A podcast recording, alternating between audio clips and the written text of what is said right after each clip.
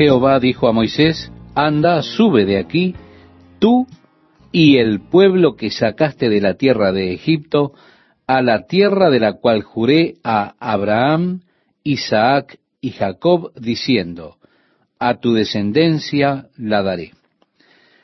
Estimado oyente, a estas alturas Moisés y Jehová parece como que están discutiendo acerca de quiénes son estas personas realmente. Nos parece que ninguno de ellos los está reclamando como propios. Cuando Dios estaba hablando con Moisés allí en el monte Sinaí, en el capítulo anterior, el versículo 7, le dice, anda, desciende porque tu pueblo que sacaste de la tierra de Egipto se ha corrompido. Luego en el versículo 11, cuando Moisés responde, dice, entonces Moisés oró en presencia de Jehová su Dios y dijo, Oh Jehová, ¿por qué se encenderá tu furor contra tu pueblo que tú sacaste de la tierra de Egipto con gran poder y con mano fuerte? Así que vemos que ninguno de los dos deseaba reclamarlos como propios a estas alturas. Y no es de extrañarse.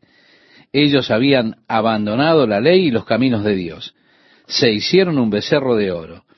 Ellos lo estaban adorando a ese becerro. Ellos estaban violando los mandamientos de Dios. Dios de alguna forma los deshereda y dice, ellos, Moisés, son tu pueblo. Moisés también desheredándolos, dice, Dios, tu pueblo, tú eres quien los sacó de la tierra de Egipto. Así que en el comienzo del capítulo 33, este asunto continúa entre Moisés y Jehová.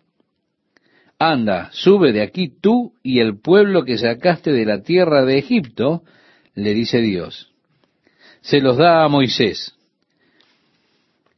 Anda, sube de aquí tú y el pueblo que sacaste de la tierra de Egipto a la tierra de la cual juré a Abraham, Isaac y Jacob, diciendo a tu descendencia la daré, como ya hemos leído al comienzo y yo enviaré delante de ti el ángel, y echaré fuera al cananeo y al amorreo, al eteo, al fereceo, al ebeo y al jebuseo, a la tierra que fluye leche y miel.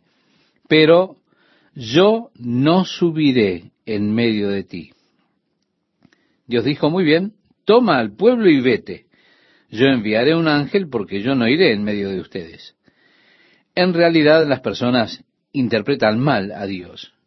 Muchas veces las personas leen esto como una dureza de parte de Dios, como que Dios es muy duro con Moisés y con el pueblo, pero en realidad no es dureza, sino que es una señal de la gracia de Dios cuando leemos las razones de Dios para no ir, para no desear ir en medio de ese pueblo. Y dice porque es pueblo de dura cerviz, no sea que te consuma en el camino. Sí, eres pueblo de dura cerviz. En otras palabras, debido al hecho de que ellos son tan tercos, debido al hecho de que ellos son tan rebeldes, tan propensos al pecado, Dios le dice, yo no subiré en medio de ti, a fin de que por esa gran santidad que Dios tiene, las personas fueran consumidas por causa de sus pecados. Así que en lugar de ser un acto de juicio, un acto duro por parte de Dios, fue un acto de la gracia de Dios. Y oyendo el pueblo esta mala noticia, vistieron luto, y ninguno se puso sus atavíos, porque Jehová había dicho a Moisés, di a los hijos de Israel, vosotros sois pueblo de dura cerviz. En un momento subiré en medio de ti y te consumiré. Quítate, pues, ahora tus atavíos, para que yo sepa lo que te he de hacer. Entonces los hijos de Israel se despojaron de sus atavíos desde el monte Horeb, y Moisés tomó el tabernáculo. Ahora bien, este no es, estimado oyente, el tabernáculo que luego sería construido. Este es anterior al actual edificio del tabernáculo, que vamos a contemplar. La palabra significa el lugar de encuentro, ya lo hemos mencionado en otros programas. Ese era el lugar donde ellos se encontraban con Dios anteriormente a ser edificado el tabernáculo, el cual encontraremos en unos pocos capítulos. Sigue la lectura diciéndonos, y lo levantó lejos, fuera del campamento, y lo llamó el tabernáculo de reunión. Y cualquiera que buscaba a Jehová, salía al tabernáculo de reunión que estaba fuera del campamento. Sí, ellos tomaron este lugar de reunión, el lugar donde las personas encontraban a Dios allí en el centro de ellos, si las personas estaban ante este lugar, rodeando este lugar, este lugar de encuentro con Dios. Las tribus se disponían en orden alrededor de este lugar de encuentro, pero ellos tuvieron que removerlo y lo colocaron completamente afuera del campamento, significando ahora que las personas tendrían que salir del campamento para ir a encontrarse con Dios tenemos allí una interesante enseñanza espiritual. Pues Jesús fue crucificado fuera de la ciudad de Jerusalén. Es como que nos dice que las personas deben salir del judaísmo para encontrarse con Dios a través de Jesucristo. Ellos ya no pueden encontrarse con Dios a través del sistema del judaísmo, sino fuera de él se establece ahora por parte de Dios un nuevo pacto, pues Dios ahora está estableciendo este pacto, el cual está fuera del mismo judaísmo. Así que para encontrarse con Dios es necesario salir. Para el judío es necesario que salga del judaísmo para encontrarse con Dios fuera de esa relación de tipo cultural. Ahora bien, la relación con Dios está disponible para cada hombre, no hay diferencia, porque todos hemos pecado y fuimos puestos fuera de la gloria de Dios. Y todos nosotros debemos venir a Dios ahora a través de Jesucristo. Eso es afuera del campamento, realmente fuera de Israel mismo. Continuamos leyendo y nos dice, y sucedía que cuando salía Moisés al tabernáculo, todo el pueblo se levantaba y cada cual estaba en pie a la puerta de su tienda, y miraban en pos de Moisés hasta que él entraba en el tabernáculo. Cuando Moisés entraba en el tabernáculo, la columna de nube descendía y se ponía a la puerta del tabernáculo. Y Jehová hablaba con Moisés. Y viendo todo el pueblo la columna de nube que estaba a la puerta del tabernáculo, se levantaba cada uno a la puerta de su tienda y adoraba. Y hablaba Jehová a Moisés cara a cara, como habla cualquiera a su compañero. Y él volvía al campamento, pero el joven Josué, hijo de Nun, su servidor, nunca se apartaba de en medio del tabernáculo. Vemos así que Moisés montó este tabernáculo ahora fuera del campamento. Dios dijo, yo no subiré en medio de ti, no sea que te consuma. Así fue que él llevó este lugar de encuentro con Dios fuera del campamento. Moisés salía y entraba al tabernáculo y cuando lo hacía, las personas estaban de pie en sus tiendas y veían la columna de nube que los había estado guiando, que descendía ahora a la puerta del tabernáculo. Era la presencia de Dios. Realmente simbólico de la presencia de Dios con ellos. Y al ver ellos este fenómeno, todos se ponían a adorar a Dios allí en sus propias tiendas. Ahora, por supuesto, Moisés estaba allí intercediendo una vez más por el pueblo. Seguiremos leyendo un poco más, estimado oyente, cuando Moisés dice, te ruego que me muestres tu gloria. En el versículo 18 él dijo, yo haré pasar todo mi bien delante de tu rostro Dios le dice esto a Moisés. Y proclamaré el nombre de Jehová delante de ti, y tendré misericordia del que tendré misericordia, y seré clemente para con el que seré clemente. Dijo más, no podrás ver mi rostro, porque no me verá hombre, y vivirá. Así que cuando Moisés habló con Dios cara a cara, eso no significa que Moisés estuviera mirando cara a cara a Dios. Pero sí había una comunicación completa y total entre Dios y Moisés. era más bien como un diálogo en lugar de ser un monólogo. Quiero decir, él hablaba con Dios, Dios le respondía a él, pero realmente Moisés no vio el rostro de Dios. En el Nuevo Testamento Jesús nos dice, a Dios nadie le vio jamás. El unigénito Hijo que está en el seno del Padre, Él le ha dado a conocer. Así que si comparamos esta escritura y comparamos escritura con escritura, nos damos cuenta de que Moisés realmente no vio el rostro de Dios. Porque aquí en el mismo capítulo dice, no me verá hombre y vivirá. Es interesante que en cada visión que los hombres tenían de Dios, el brillo de Dios era tal que era como mirar al sol. Así que al mirar el brillo de esa inmensa gloria de Dios, no podría haber ningún modo de describirlo. Solo que al ver a Dios estaba ese brillo de su gloria, ese resplandor de su gloria. Eso es todo lo que ellos podían ver. Pero Moisés tenía tal comunicación con Dios que era como una conversación cara a cara con Dios. Yo a veces tengo dificultades en comprender la voz de Dios cuando Él me habla. A veces pienso, ¿será Dios que me ha hablado? Y resulta que Él no lo ha hecho. Y era solo algo en lo que yo había pensado. Usted dirá, bien, ¿cómo sabe usted eso? Luego hay otros momentos cuando yo no sabía si era la voz de Dios o, o no. No sabía si era Dios que me estaba hablando o no. Y entonces, al cambiar de rumbo, me encuentro con que sí, era la voz de Dios. Y créame, deseé haber seguido con ese impulso o ese deseo de haber dicho algo al respecto. Yo deseé haber dicho, yo sé lo que el Señor me ha mostrado. Deseé haberlo compartido con alguien. Así muchas veces, luego del hecho de que me doy cuenta de eso, digo, oh, ese era Dios realmente hablándome a mí. Yo nunca he tenido la experiencia de que Dios me hablara a mí con voz audible. He tenido sí la experiencia de Dios hablándome de una forma tan definida y positiva que yo supe inmediatamente que era Dios. No tenía duda de eso. Yo solamente lo sabía, era consciente de eso.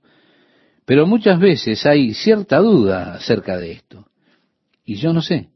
Hay cosas extrañas que suceden que yo no puedo explicarlas, impresiones que uno tiene y que no conoce el origen. Hace unos años atrás yo estaba sentado en un partido de fútbol y se iba a realizar una jugada. Yo le dije al amigo que estaba conmigo y por supuesto mi voz se sintió allí. Mi esposa siempre me dice que habla más suave porque mi voz es tan fuerte.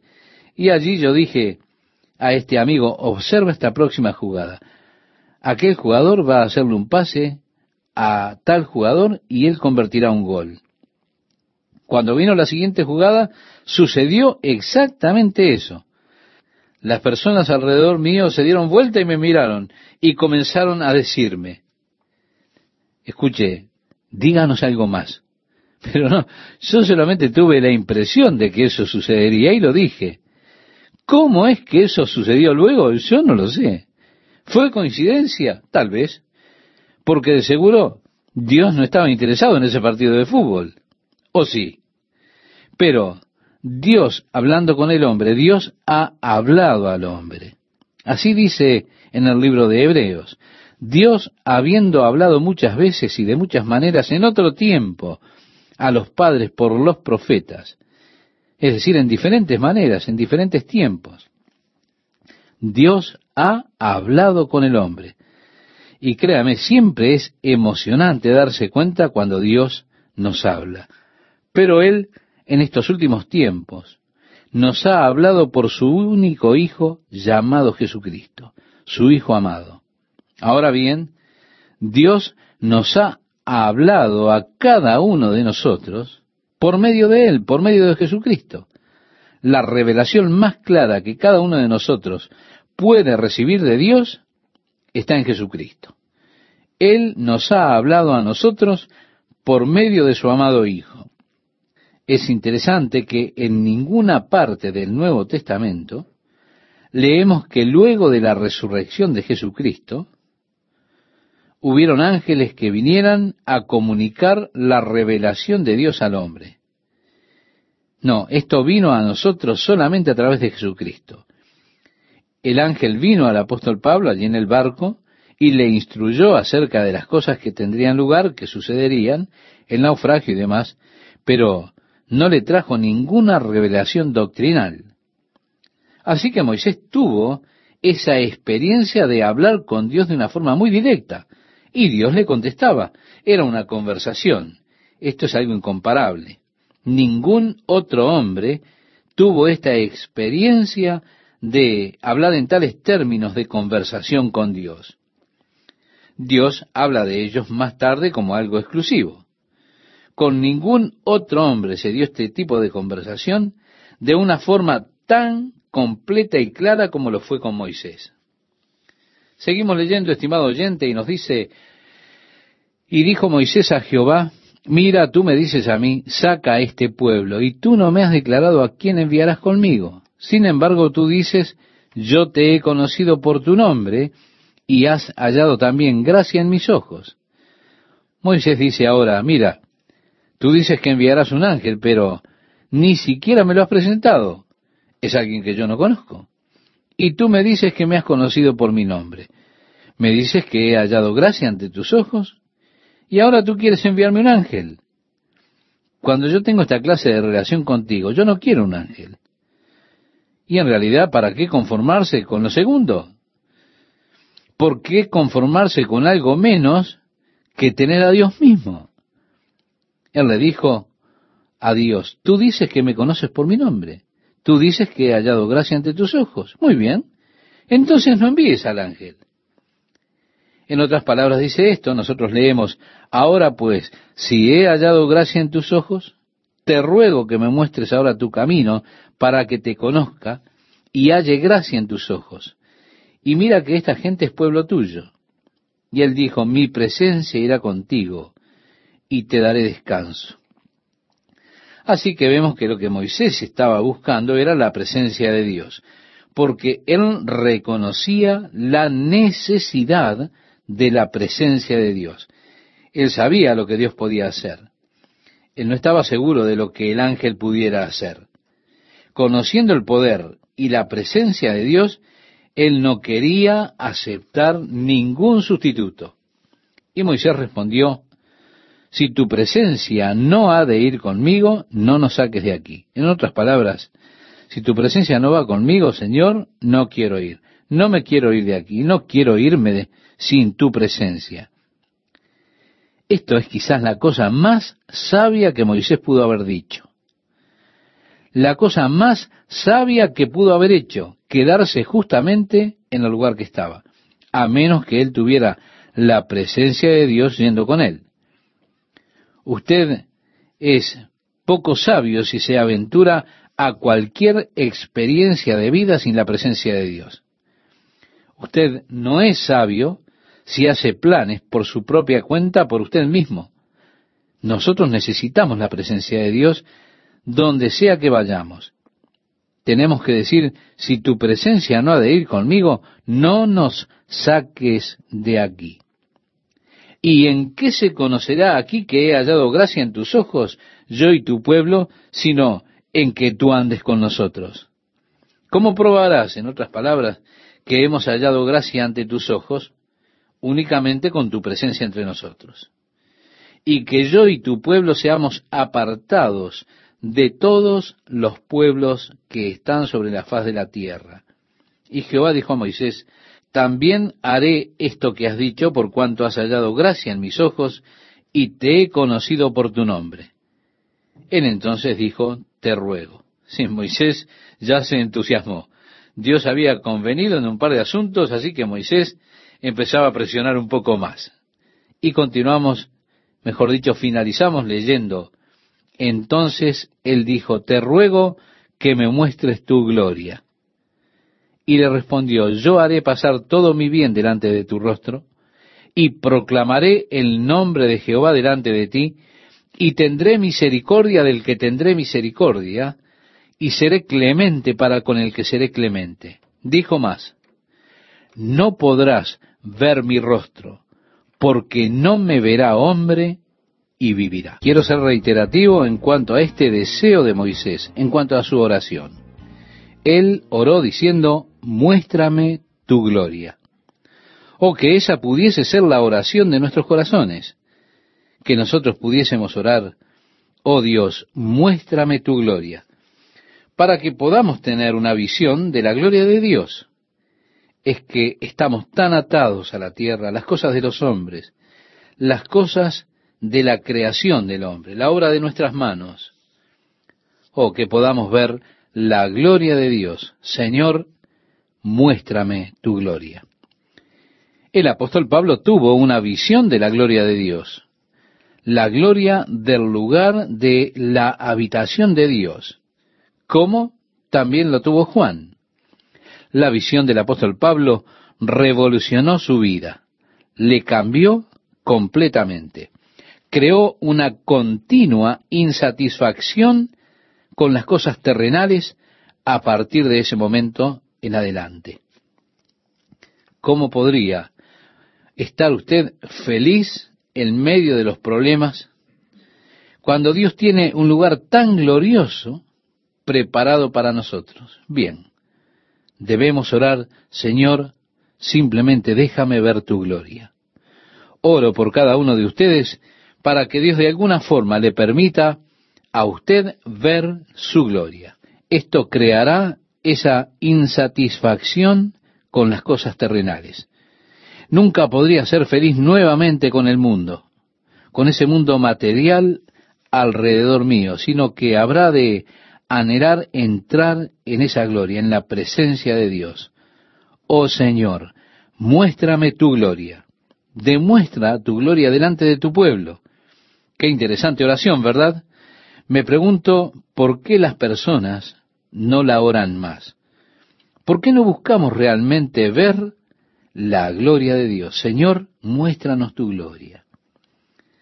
Dios prometió que primeramente Él dejaría pasar su bondad delante de Él. Luego Dios dijo, y proclamaré el nombre.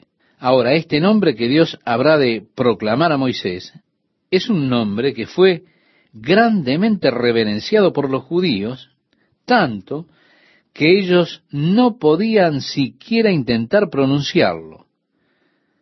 Fue así que el nombre de Dios se volvió impronunciable.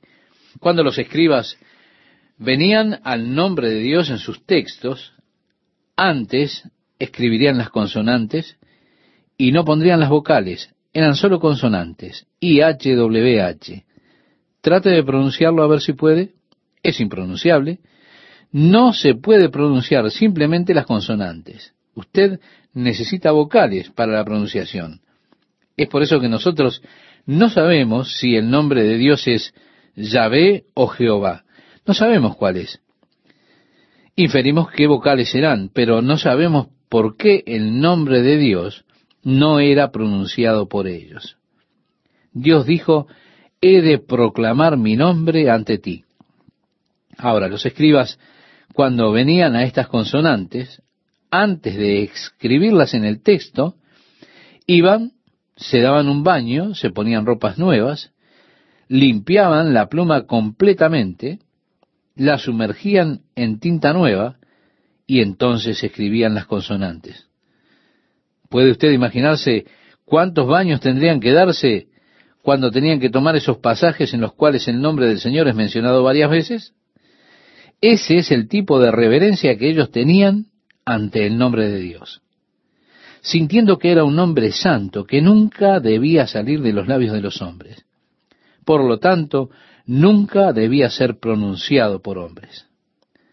Así que al leer el texto, cuando los lectores venían a este nombre, en lugar de tratar de pronunciarlo, inclinaban su cabeza en reverencia y simplemente susurraban el nombre.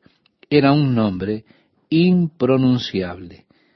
Ellos simplemente dirían el nombre, pero mantendrían un gran respeto por ese nombre. Ahora, no había probablemente nada que estuviese en mayor estima que el nombre de Dios. Con todo, Dios declaró, he de honrar mi palabra por sobre mi nombre. Así que el honor que Dios pone sobre su palabra es este. Cuando Dios pone tal honor sobre su palabra, créame, no quiero alterarla, no puedo entender a los hombres que lo hacen. Realmente yo estaría atemorizado de manosear la palabra de Dios, cuando Dios tiene su palabra en tan grande estima, en tan grande honor. Él dijo, honraré mi palabra por encima de mi nombre. No puedo entender cómo se manosea la palabra de Dios. Ahora, sé que muchos de ustedes aman la Biblia al día. Y yo amo el modo en que traduce varios pasajes. Pero hay un pasaje en Zacarías que han traducido, a mi entender, en un modo incorrecto. Y este está en el capítulo 13, el versículo 6, donde dice acerca de Jesucristo, ¿qué heridas son estas en tus manos? Y él responderá, con ellas fui herido en casa de mis amigos.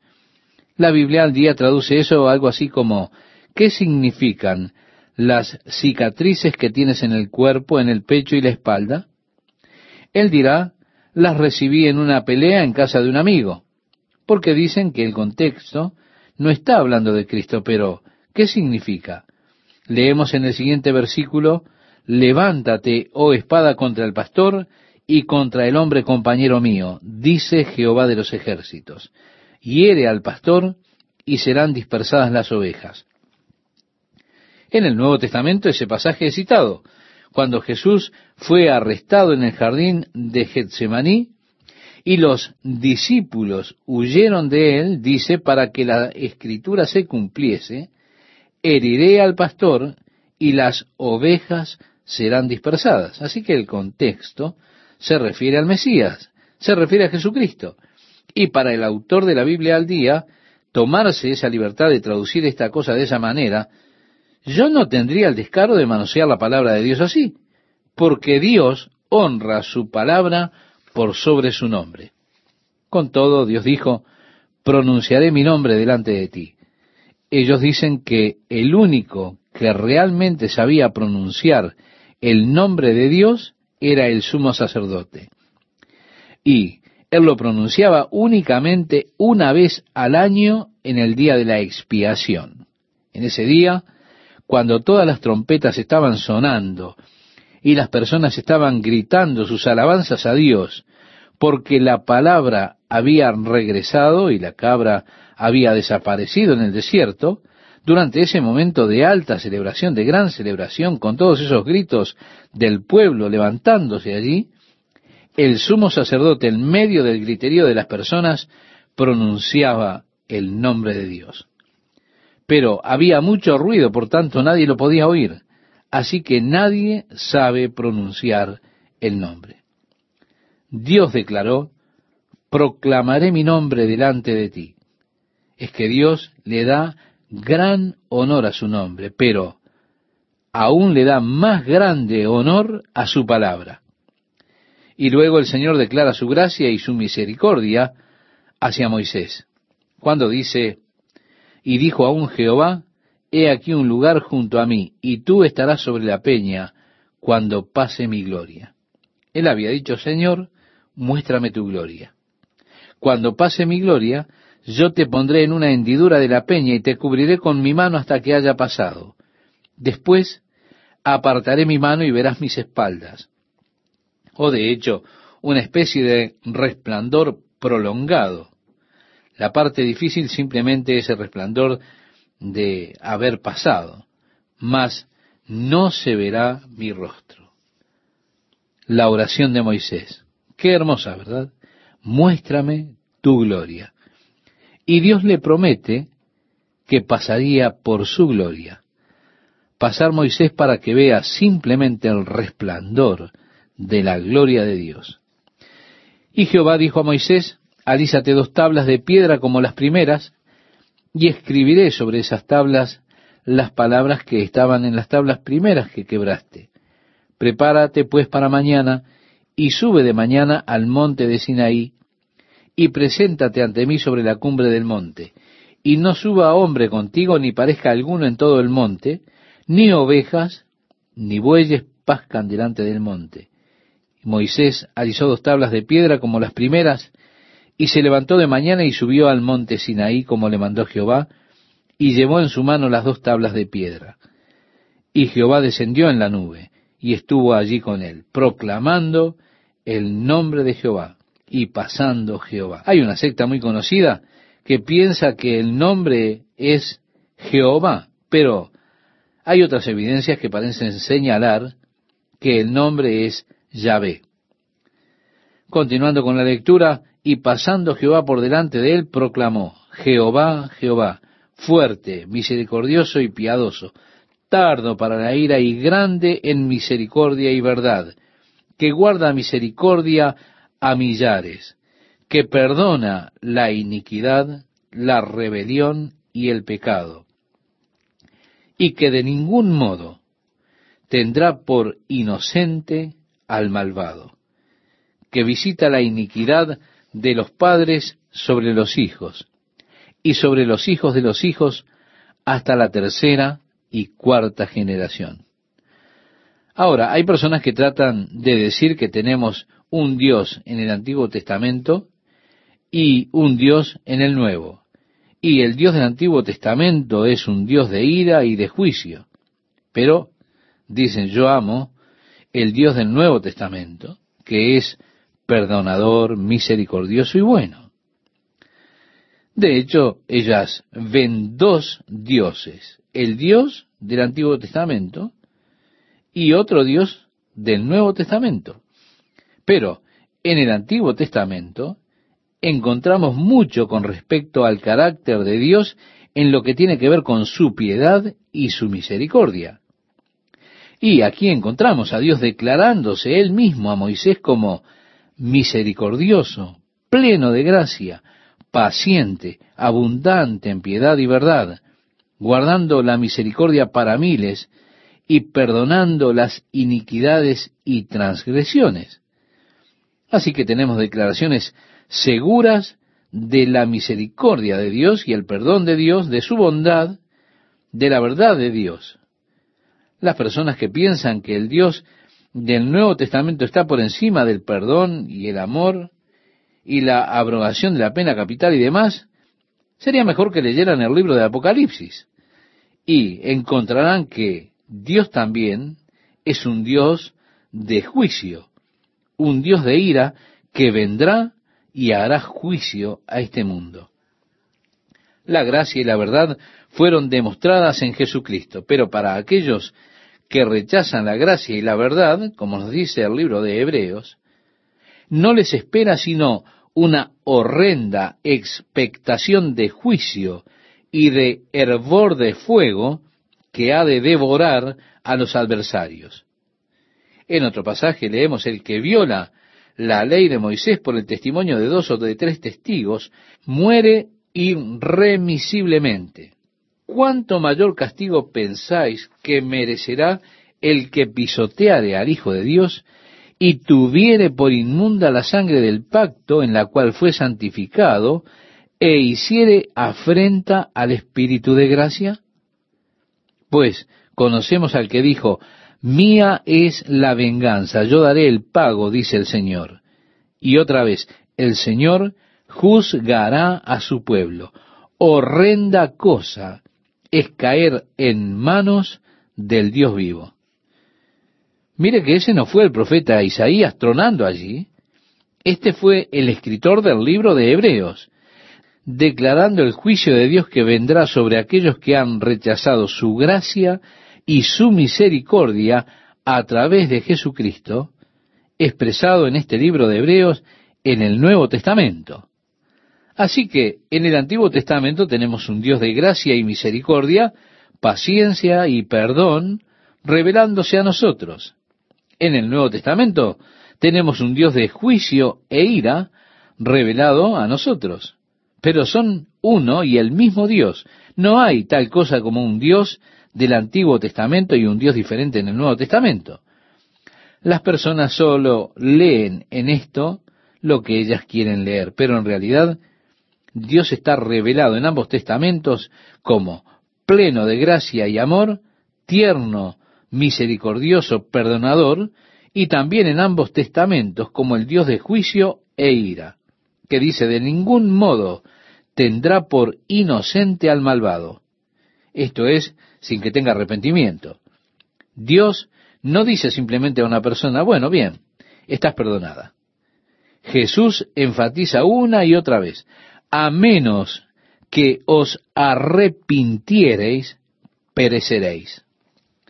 Hay personas que están ansiosas con la declaración que visita la iniquidad de los padres sobre los hijos y sobre los hijos de los hijos hasta la tercera y cuarta generación. Esto es clarificado un poco más en los mandamientos que Dios dio, porque allí añade para quienes continúen en ellos. Es triste que el pecado de los padres es visitado sobre los hijos. Vemos esto demostrado todo el tiempo. Es trágico en verdad que realmente las verdaderas víctimas de los divorcios son los hijos. Puedo ir a las clases aquí en la Academia Maranata y al final del día le puedo decir cada niño que viene de un hogar destruido, simplemente viendo las características dentro de ese niño. Los niños se vuelven las víctimas inocentes porque sus padres no son capaces de suavizar sus corazones delante de Dios, cada uno lo suficiente para hacer que el matrimonio de ellos funcione. Es trágico, pero hay muchas presiones sobre los hogares en el día de hoy. El divorcio se ha convertido en algo muy fácil. El amor se ha convertido en algo que realmente no es amor. Estoy cansado de escucharlo decir, bueno, simplemente no la amo más o no lo amo más. Hay una disposición de dureza en el corazón. Mejor dicho, una indisposición para que el matrimonio funcione. Los hijos tienen que sufrir por los pecados de los padres. Hay casos peores aún.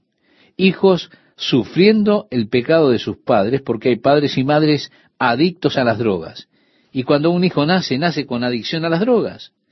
Muchos hijos tienen retrasos después del nacimiento porque la madre ha estado prendida de alguna droga en particular y allí el pecado de los padres es visitado sobre los hijos.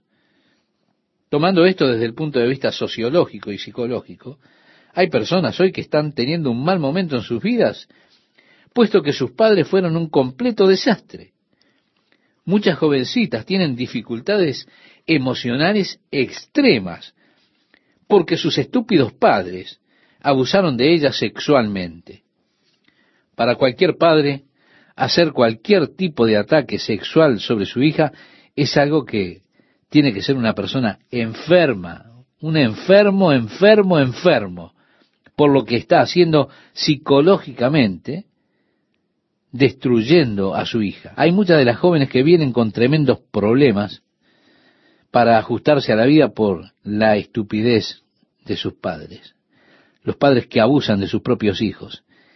Es algo lisa y llanamente enfermizo. Usted no puede hacer eso sin dejar un trauma en su hijo, sin dañar a su hijo psicológicamente. Le deja cicatrices psicológicas en la mente de su hijo que han de ir con él el resto de su vida. Gracias a Dios por el poder de la sangre de Jesucristo, que es lo único que puede solucionar el problema que está en las mentes de las personas a causa de la estupidez que algunos de sus padres hicieron. Si no fuera por el poder del Evangelio de Jesucristo, el mundo estaría en un tremendo lío más del que está hoy, porque las personas están haciendo cosas completamente desgraciadas para destruir a sus propios hijos. Es muy triste que los pecados de los padres incidan sobre los hijos. Nosotros vemos esta evidencia todo el tiempo. Si lo tomamos desde un punto de vista sociológico, psicológico, hay personas hoy en día que están teniendo problemas en sus vidas debido a que sus padres fueron totalmente desastrosos. Hay muchos adultos, jóvenes, en el día de hoy que ni siquiera pueden recordar los años de su niñez. ¿Por qué? Porque sus mentes se han bloqueado. su relación con los padres fue tan cerrada que ellos incluso no pueden decirle acerca de áreas de su niñez, porque las heridas son tan grandes que ellos han levantado un muro, una barrera, y bloquearon eso y está escondido, reprimido, está inactivo en su interior. Así que es cierto, trágicamente cierto, que a veces los pecados de los padres caen sobre los hijos. Ellos se vuelven las víctimas inocentes de la necedad de sus padres. Pero gracias a Dios, que siempre hay una salida, siempre la hay. Dios ha provisto la salida a través de la sangre de Jesucristo, que puede lavar y limpiar allí dentro. Pero si no está Jesucristo, entonces este problema seguirá y pasará de generación en generación. Y usted encontrará en los estudios psicológicos y sociológicos que una persona adquiere su rol de padre de sus padres. Así que si sus padres hicieron algo tonto, los hijos generalmente seguirán en eso. ¿Por qué? Porque ese fue el modelo de rol que ellos tienen, el rol de padre, a menos que Jesucristo venga a sus vidas, a menos que llegue ese cambio por medio del poder del Evangelio. A menos que eso ocurra, ellos seguirán el modelo que tienen en sus padres. Y esto sigue de generación en generación. Nosotros vemos la degradante sociedad alrededor nuestro en el día de hoy. Está en una especie de necesidad desesperada del glorioso Evangelio de Jesucristo para librarlos del pozo y levantarlos. ¿Cómo le agradezco a Dios por el piadoso hogar en el cual me crié? ¿Cómo le agradezco a Dios que mis padres fueron cristianos comprometidos con Él? Créame en la lista de bendiciones que Dios me ha dado, le diré que esta es una de las que están más arriba en la lista. Ese hogar piadoso en el que me crié. ¿Cómo le agradezco a Dios por eso? Y por mucho más, especialmente cuando veo personas que mi corazón siente dolor por ellos, que no tuvieron nunca la opción de conocer lo que es un hogar lleno de amor verdadero, lo que es un hogar piadoso. A partir del versículo 8 leemos, entonces Moisés, apresurándose, bajó la cabeza hacia el suelo y adoró. Dios pasó por allí, declaró su nombre, estimado oyente, declaró su gloria, y Moisés inclinó su cabeza y se puso a adorar a Dios. Y dijo, si ahora, Señor, he hallado gracia en tus ojos, vaya ahora el Señor en medio de nosotros, porque es un pueblo de dura cerviz, y perdona nuestra iniquidad y nuestro pecado, y tómanos por tu heredad. Esto es pedirle a Dios que tome una parte terrible Señor, yo he visto tu gloria, tú has venido a mí, has declarado tu nombre, ahora Señor, ve y pasa en medio del pueblo, perdona sus pecados y tómanos por tu heredad. Esta es la parte que yo tengo. Aquí Dios puedes tomarme por tu heredad. Toma a este pueblo terco por tu heredad. Con todo la Biblia declara que el apóstol Pablo oró por los efesios para que ellos pudieran conocer cuáles eran las riquezas de la herencia de Dios en sus santos. Lo que él está diciendo es, si usted tan solo supiera de cuánto valor es usted para Dios. Moisés está diciendo, Señor, toma a estas personas, ponles el valor como tu heredad. Si usted tan solo supiera el alto valor que Dios ha colocado sobre usted, usted, créame, se asombraría.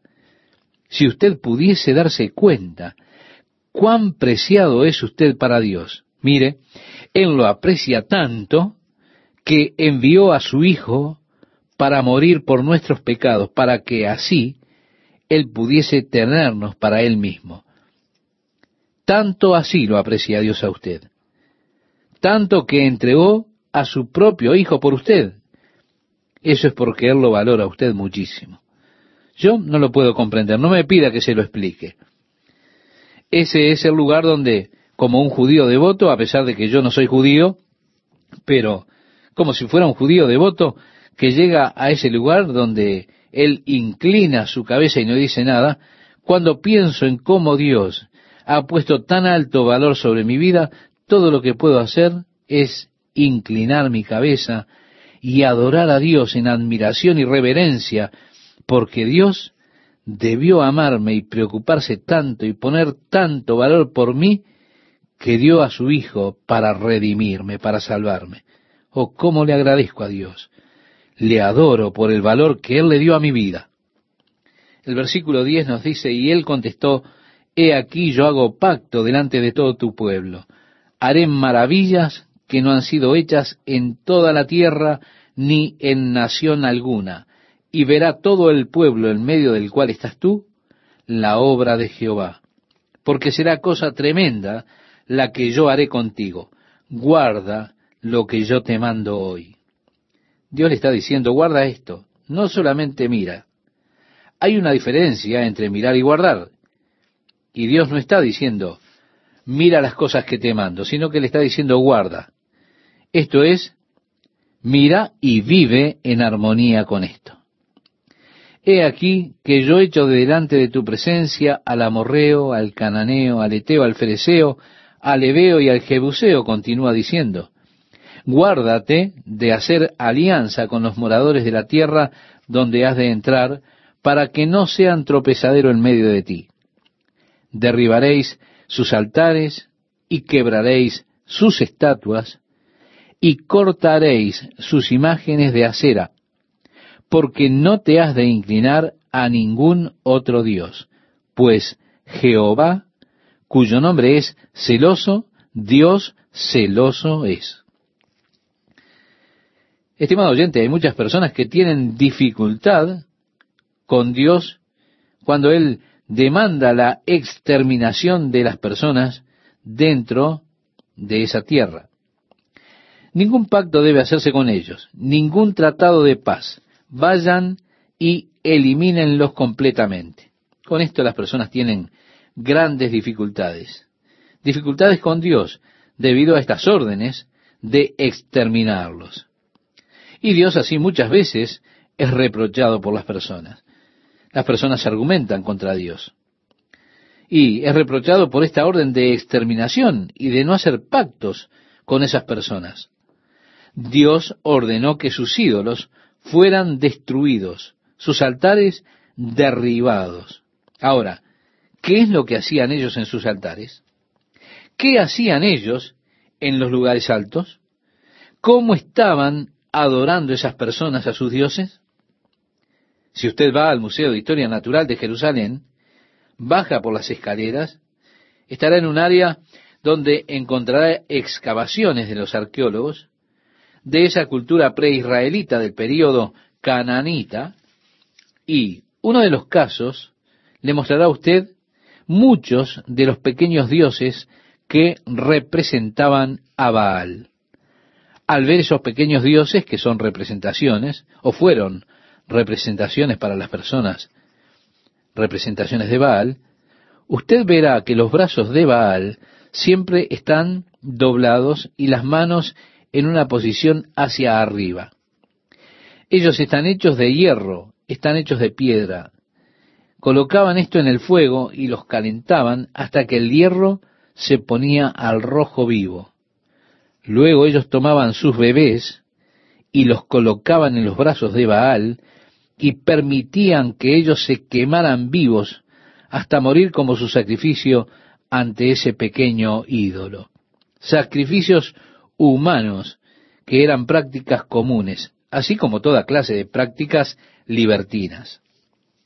Ahora bien, por la propia naturaleza de su adoración, muy pronto se destruirían a ellos mismos. Ellos no podrían existir. Ninguna sociedad puede existir si está corrompida. Así que ellos se habrían de destruir a ellos mismos. Pero si ellos tienen permitido hacer pactos y vivir en medio de esos pueblos, se infestaría el pueblo de Dios con esa misma corrupción mortal por eso es que Dios está ordenando la exterminación de ellos de manera de mantener a su propio pueblo protegido de esa maldad. Si nosotros lo contratáramos a usted para vigilar en la hora del almuerzo aquí en la escuela. Y si usted está observando a estos hermosos niños que tenemos aquí en nuestra academia, usted los está observando como ellos juegan allí en el patio, están saltando, jugando. De repente se encuentra con que un perro entra echando espuma por la boca, rabioso, y corre por allí e intenta morder a los niños. ¿Usted estaría justificado si agarra al perro y lo mata? Puede apostar su vida que es así. Yo amo a los perros, pero el perro tiene rabia. Y debido a que tiene rabia, morirá. La rabia esa matará al perro. Pero si yo no lo mato, ese perro rabioso puede matar a muchos de estos niños hermosos e inocentes. Así que estaría justificado si mato al perro y así no infestará ni destruirá a los niños inocentes. Nadie puede culparme realmente por eso porque porque ellos saben que un perro rabioso de todas maneras ha de morir.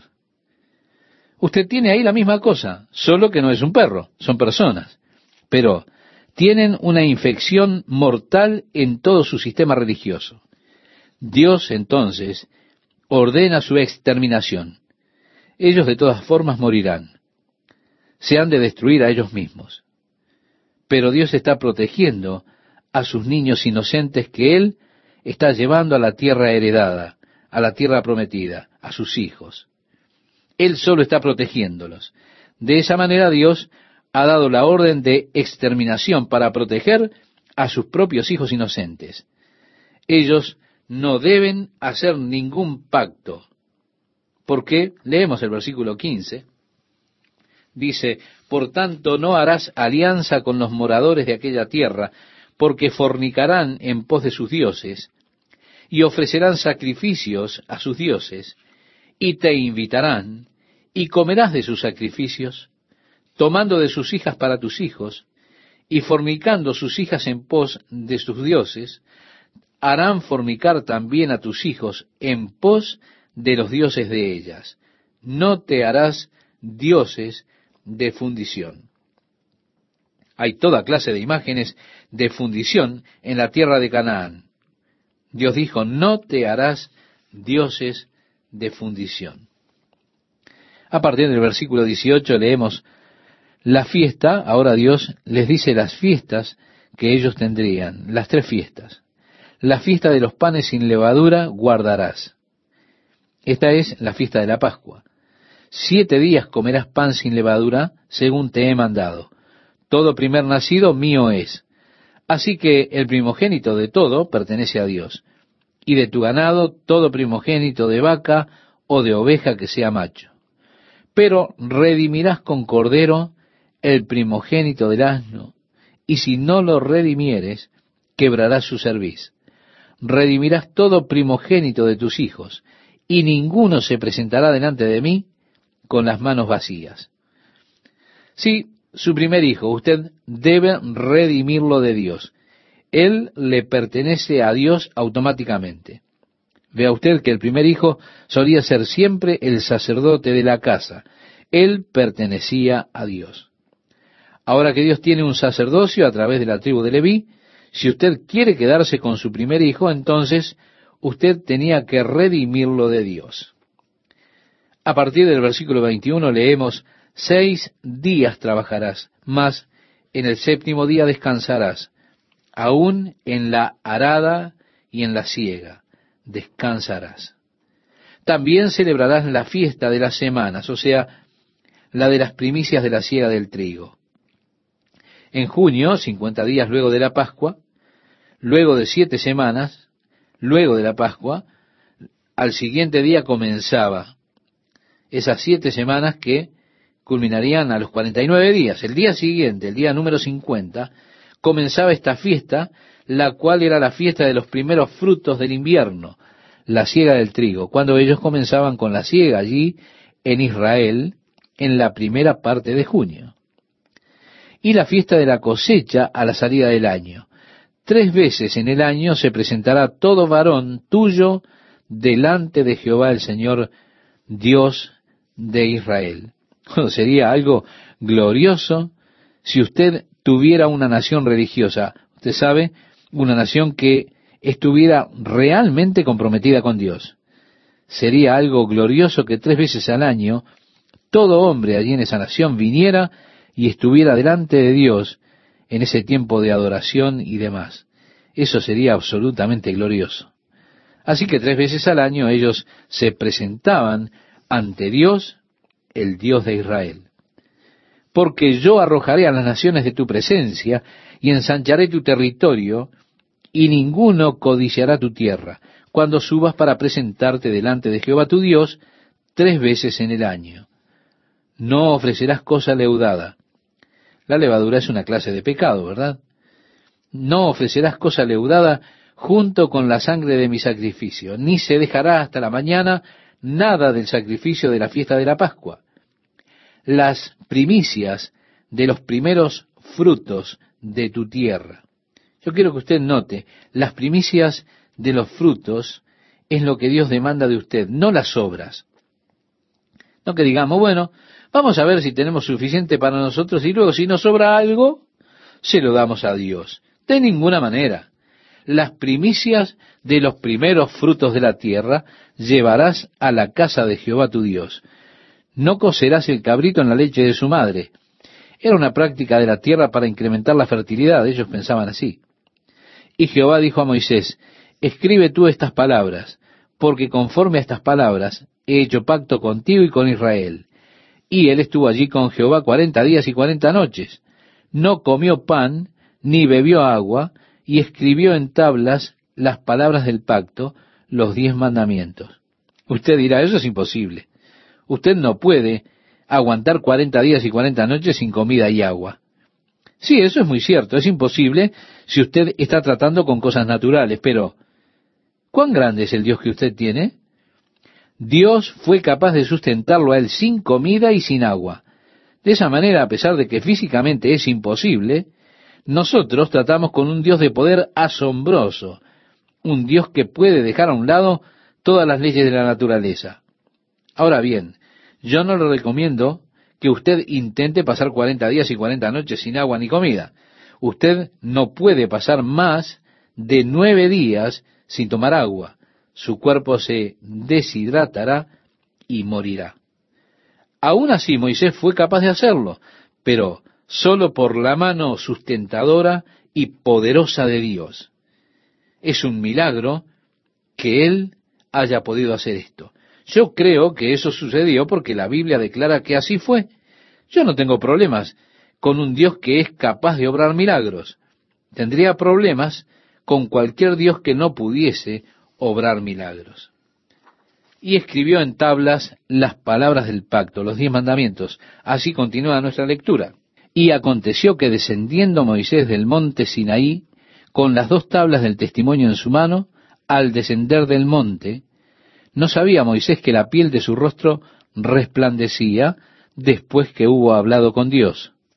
Y Aarón y todos los hijos de Israel miraron a Moisés, y he aquí la piel de su rostro era resplandeciente, y tuvieron miedo de acercarse a él. Entonces Moisés los llamó, y Aarón y todos los príncipes de la congregación volvieron a él, y Moisés les habló. Después se acercaron todos los hijos de Israel, a los cuales mandó todo lo que Jehová le había dicho en el monte Sinaí. Y cuando acabó Moisés de hablar con ellos, puso un velo sobre su rostro. Cuando venía Moisés delante de Jehová para hablar con él, se quitaba el velo hasta que salía, y saliendo, decía a los hijos de Israel, lo que le era mandado. Y al mirar los hijos de Israel el rostro de Moisés, veían que la piel de su rostro era resplandeciente. Y volvía Moisés a poner el velo sobre su rostro hasta que entraba a hablar con Dios. Así que él cubría su rostro cuando salía y hablaba con los hijos de Israel porque él tenía ese resplandor en su rostro. Ahora, cuando él entraba ante el Señor, Moisés se quitaba el velo. En el Nuevo Testamento, estimado oyente, se menciona dos veces este velo en diferentes maneras. Primero, ¿por qué el velo sobre el rostro de Moisés? ¿Por qué era difícil mirar ese rostro resplandeciente? No, En Corintios se nos dice que la razón del velo sobre su rostro es para que ellos no vieran irse el resplandor, no lo vieran desvanecerse. Pero el hecho de que el resplandor se desvaneciera de su rostro indicaba el hecho de que la ley que Dios estaba dando se desvanecería cuando Dios estableciera el nuevo pacto con el hombre a través de su Hijo Jesucristo. Así que para que ellos no vieran el desvanecimiento del antiguo pacto, su rostro estaba cubierto por un velo. Pero el apóstol Pablo continúa diciendo, incluso hoy sus rostros están encubiertos con respecto a la palabra de Dios. Ellos no pueden ver la verdad de Dios en Jesucristo.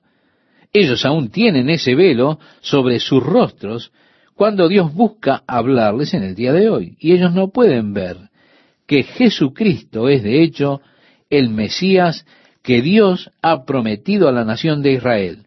Así que, estimado oyente, el velo aún está sobre sus ojos y no son capaces de contemplar la verdad de Jesucristo. Moisés convocó a toda la congregación de los hijos de Israel y les dijo, Estas son las cosas que Jehová ha mandado que sean hechas. Seis días se trabajará, mas el séptimo día os será santo, día de reposo para Jehová. Cualquiera que en él hiciere trabajo alguno morirá no encenderéis fuego en ninguna de vuestras moradas en el día de reposo.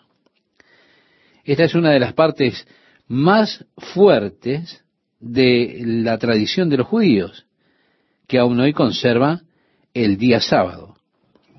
Esa realmente era una ley inquebrantable, una ley hecha por causa del hombre. El hombre no fue hecho a causa del sábado, sino que el sábado fue hecho por causa del hombre.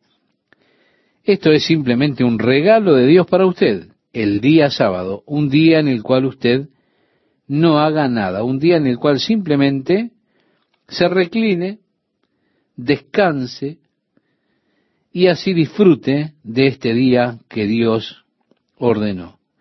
Dios se lo ha proporcionado a usted, es su regalo. Usted puede tomar y disfrutarlo si así lo desea. Si no lo toma, no lo condenará. Este es el modo en que ellos habían mal interpretado lo que usted ve aquí. Si usted se atrevía a hacer cualquier cosa que violase la tradición del día sábado, entonces estaban ellos listos para matarlo.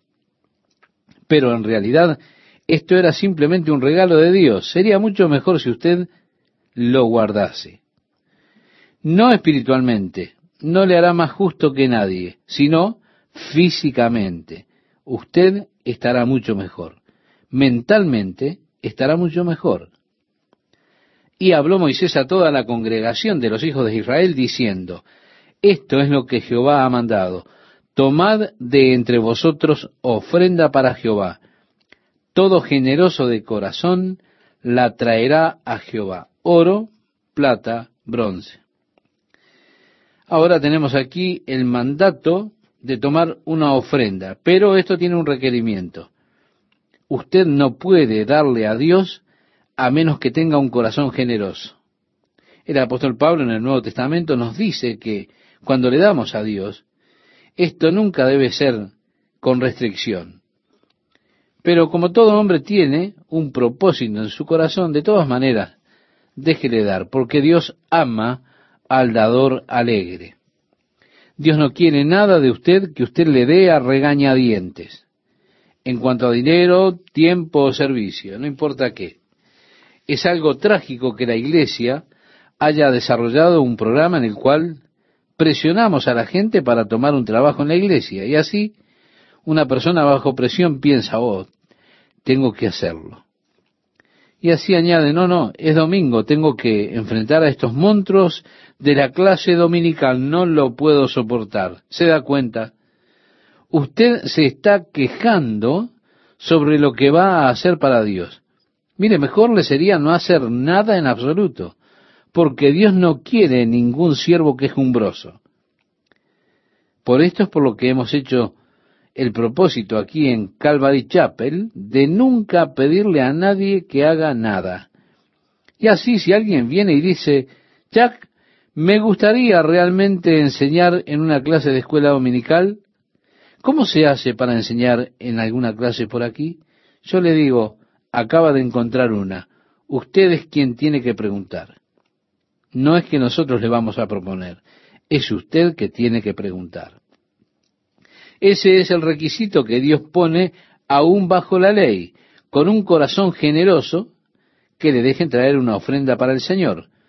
Usted no solo debe traer el oro, la plata, el bronce, sino agrega azul, púrpura, carmesí, lino fino, pelo de cabras, pieles de carneros teñidas de rojo, pieles de tejones, madera de acacia, aceite para el alumbrado, especias para el aceite de la unción y para el incienso aromático, y piedras de ónice, piedras de engaste para el efod y para el pectoral, todo sabio de corazón de entre vosotros vendrá y hará todas las cosas que Jehová ha mandado, el tabernáculo, su tienda, su cubierta, sus corchetes, sus tablas, sus barras, sus columnas y sus basas, el arca y sus varas, el propiciatorio, el velo de la tienda, la mesa y sus varas, y todos sus utensilios, y el pan de la proposición, el candelero del alumbrado y sus utensilios. Así que tenemos ahora el versículo 21 donde dice, y vino todo varón a quien su corazón estimuló, y todo aquel a quien su espíritu le dio voluntad, con ofrenda a Jehová para la obra del tabernáculo de reunión, y para toda su obra, y para las sagradas vestiduras. Vinieron así hombres como mujeres, todos los voluntarios de corazón, y trajeron cadenas y zarcillos, anillos y brazaletes, y toda clase de joyas de oro, y todos presentaban ofrenda de oro a Jehová. De los hijos de Israel, así hombres como mujeres, todos los que tuvieron corazón voluntario para traer para toda la obra que Jehová había mandado por medio de Moisés que hiciesen, trajeron ofrenda voluntaria a Jehová. Y dijo Moisés a los hijos de Israel, mirad, Jehová ha nombrado a Besaleel, hijo de Uri, hijo de Gur, de la tribu de Judá, y lo ha llenado del Espíritu de Dios en sabiduría, en inteligencia, en ciencia y en todo arte. Así que vemos aquí, estimado oyente, estos talentos y habilidades dadas a él por Dios en artificios, para diseñar todas las cosas, la obra de oro, en plata y en bronce, el corte de piedras para colocarla, el tallado de la madera, también, como dice, para proyectar diseños, para trabajar en oro, en plata y en bronce, y en la talla de piedras de engaste, y en obra de madera, para trabajar en toda labor ingeniosa. Y ha puesto en su corazón el que pueda enseñar, así él como a Oliab, hijo de Aisamac, de la tribu de Dan, y los ha llenado de sabiduría de corazón, para que hagan toda obra de arte y de invención y de bordado en azul, en púrpura, en carmesí, en lino fino y en telar, para que hagan toda labor e inventen todo diseño. Así pues, Besaleel y Aholiab y todo hombre sabio de corazón, a quien Jehová dio sabiduría e inteligencia para saber hacer toda la obra del servicio del santuario. Nuevamente vemos que fue Dios que estaba motivando los corazones de estas personas para venir y hacer la obra. Cada hombre que simplemente sintió y dijo, me gustaría venir a trabajar, Dios motivó su corazón. Ellos vinieron, trabajaron e hicieron. La obra de Dios fue hecha con corazones generosos y hablaron a Moisés diciendo, el pueblo trae mucho más de lo que se necesita para la obra que Jehová ha mandado que se haga. Entonces Moisés mandó pregonar por el campamento diciendo, ningún hombre ni mujer haga más para la ofrenda del santuario. Así se le impidió al pueblo ofrecer más, pues tenían material abundante para hacer toda la obra y sobraba. Estimado oyente, eso es verdadero avivamiento cuando usted tiene que decirle a las personas, Muy bien, es suficiente, no traigan más, ya tenemos lo suficiente. ¿No es maravilloso eso? Porque las cosas que tenían eran suficientes para toda la obra que debían hacer. De hecho, tenían por demás. Fue así que comenzaron a trabajar. Primeramente hicieron las cortinas de lino que iban a cubrir la tienda. Comenzaron a hacer las cortinas de pelo de cabra que iban por encima de las cortinas de lino que tenían toda esa clase de bordado decorativo en ella. Luego hacían las pieles de carneros que habían teñido de rojo como la tercer cubierta sobre los pelos de cabra. Luego hicieron las tablas, los zócalos de plata, los paneles que iban alrededor del perímetro del tabernáculo, y como usted recordará, eran de cuatro metros y medio por trece metros. Hicieron estos cuarenta zócalos de plata, pusieron la cubierta de oro sobre los paneles de acacia. Ellos hicieron las barras que correrían a través de los anillos para sostenerles en una posición vertical. En el capítulo 38 se nos dice que la cantidad de oro que fue usado, en el versículo 24, para la obra y todo el trabajo del lugar santo, aún el oro de la ofrenda, fue 29 talentos y 730 yekels. Y la plata que fue contada entre la congregación fue de 100 talentos y 1775 yekels, sobre yekels para el santuario. Así que fue totalizado en plata nuevamente, podemos decir, cerca de unos 20 mil dólares. Era muy hermoso y costoso ese pequeño tabernáculo que ellos estuvieron construyendo para Dios, una pequeña tienda donde se debía reunir con Dios el pueblo allí en el desierto. Luego en el capítulo 39 ellos comienzan a hacer esos arreglos para Aarón. Vimos esto la semana pasada, ¿verdad? Así que es una especie de repetición que tenemos aquí. Solamente ahora están haciéndola. Ellos hicieron la túnica, la túnica azul, que iba por encima de la túnica de lino. Luego hicieron ese pequeño efod, el cual es una especie de delantal, hicieron el pectoral, el cinturón dorado, la banda que iba alrededor del efod. Ellos grabaron los nombres en las piedras de ónice que sostenía el efod en los hombros. Hicieron la mitra, la corona, para que el sacerdote la usara. Y en todas esas cosas, note el final del versículo 26 del capítulo 39, dice, como Jehová lo mandó a Moisés. Al final del versículo 29 también, como Jehová lo mandó a Moisés. Lo mismo en el versículo 31. En el 32, al final, dice, como Jehová lo había mandado a Moisés, así lo hicieron. En el versículo 42, en conformidad a todas las cosas que Jehová había mandado a Moisés, así hicieron los hijos de Israel toda la obra. Y vio Moisés toda la obra, y he aquí que la habían hecho como Jehová había mandado, y los bendijo. Así que todo fue hecho conforme a los planos, justo como el Señor lo había ordenado. ¿Por qué? Porque todos estos eran un modelo de las cosas en el cielo. Continuamos la lectura y nos dice, luego Jehová habló a Moisés diciendo, en el primer día del mes primero harás levantar el tabernáculo, el tabernáculo de reunión, y pondrás en él el arca del testimonio y la cubrirás con el velo. Meterás la mesa y la pondrás en orden. Meterás también el candelero y encenderás sus lámparas. Y pondrás el altar de oro para el incienso delante del arca del testimonio. Y pondrás la cortina delante a la entrada del tabernáculo. Después pondrás el altar del holocausto delante de la entrada del tabernáculo, del tabernáculo de reunión Luego pondrás la fuente entre el tabernáculo de reunión y el altar, y pondrás agua en ella. Finalmente, pondrás el atrio alrededor y la cortina a la entrada del atrio, y tomarás el aceite de la unción, y ungirás el tabernáculo y todo lo que está en él, y lo santificarás con todos sus utensilios, y será santo. La entrada, estimado oyente, debía estar hacia el este. Usted primeramente entraría al recinto de fuera, el cual tenía estas cortinas colgando por todo alrededor, 23 metros por 46 metros, con estas cortinas de más de dos metros de altura. Usted entraría a través de ese portón de cortinas sobre el lado este. Al entrar al atrio, la primera cosa que estaría delante de usted sería el altar del sacrificio, de dos metros de lado por uno y medio de alto.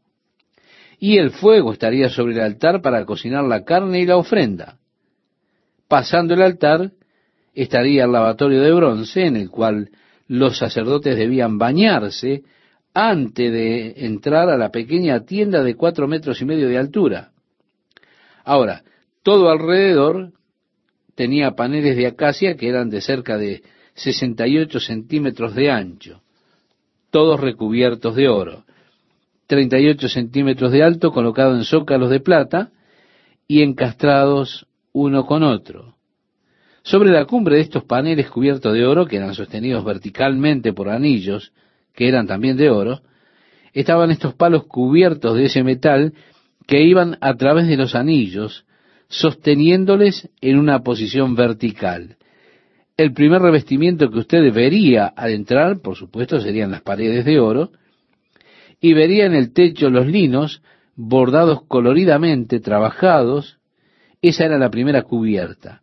Sobre ella había una de pelo de cabra, sobre la cumbre de estos estarían las pieles de carneros que estaban teñidas de rojo, y sobre esto pieles de tejones que eran como a prueba de agua para guardar lo que estaba dentro para que no se mojase. Usted entraría a este pequeño edificio que tenía de hecho 13 metros por 4 metros y medio, jalando la cortina, entrando por él este. Sobre su mano izquierda estaría allí el candelabro con siete velas, del cual tenemos un modelo justo aquí en la iglesia. Con las luces parpadeando en la parte superior de este, la mecha en el aceite lo mantenía constantemente ardiendo. Sobre su lado derecho habría una mesita baja de cerca de 90 centímetros o por ahí en la parte de arriba y estaba recubierta en oro. Vería tres panes puestos en esta pequeña mesa de la derecha. Los panes se cambiaban cada semana.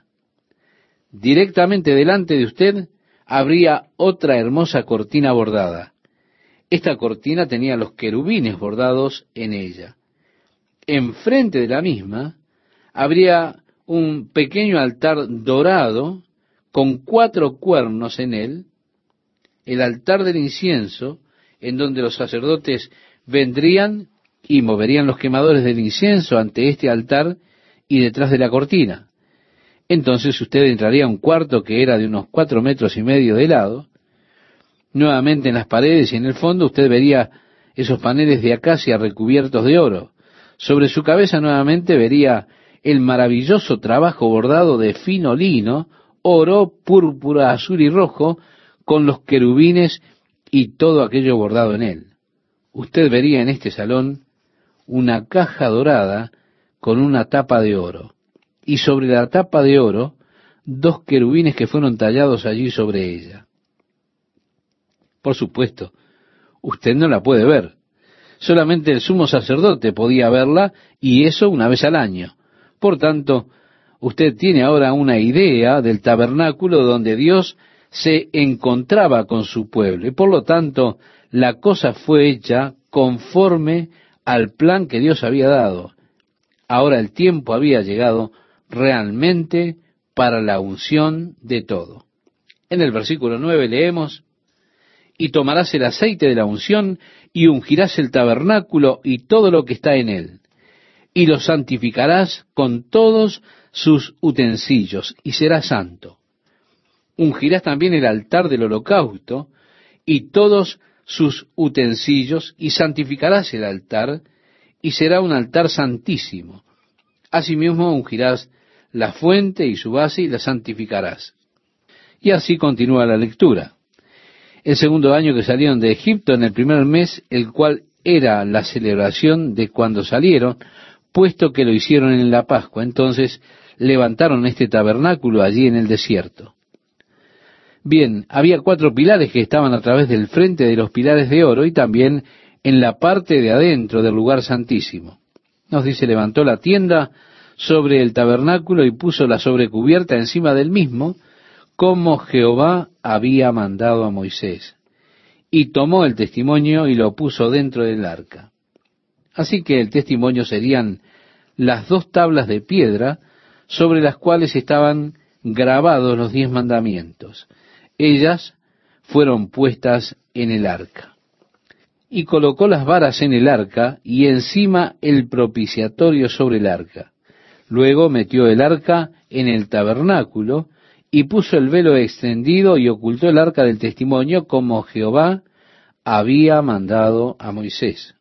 Puso la mesa en el tabernáculo de reunión al lado norte de la cortina fuera del velo. Y así continúa la lectura hasta que nos dice que el fuego estaba de noche sobre él a vista de toda la casa de Israel en todas sus jornadas.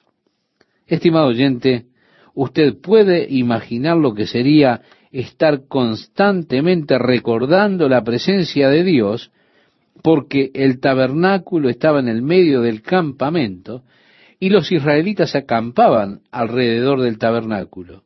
Cualquier noche usted se podía levantar, podía mirar hacia el tabernáculo y vería ese fuego de Dios allí sobre el tabernáculo. Esto debió haber sido algo asombroso. ¿Se da cuenta si usted tuviera insomnio, se levanta y de noche se va a caminar, mira hacia el tabernáculo, usted ve ese fuego de la presencia de Dios? Durante el día, mirando hacia el tabernáculo, usted vería esa nube reposando sobre él. Cuando la nube se levantaba y movía, entonces las personas debían ir, enrollar todo, cargarlo y seguir la nube hasta que ésta se detuviese. Nuevamente establecerían el tabernáculo en ese lugar, la nube descendería, se posaría sobre él, y así, por tanto, fueron guiados cuarenta años en el desierto, constantemente recordando la presencia de Dios al mirar al tabernáculo, al lugar de reunión.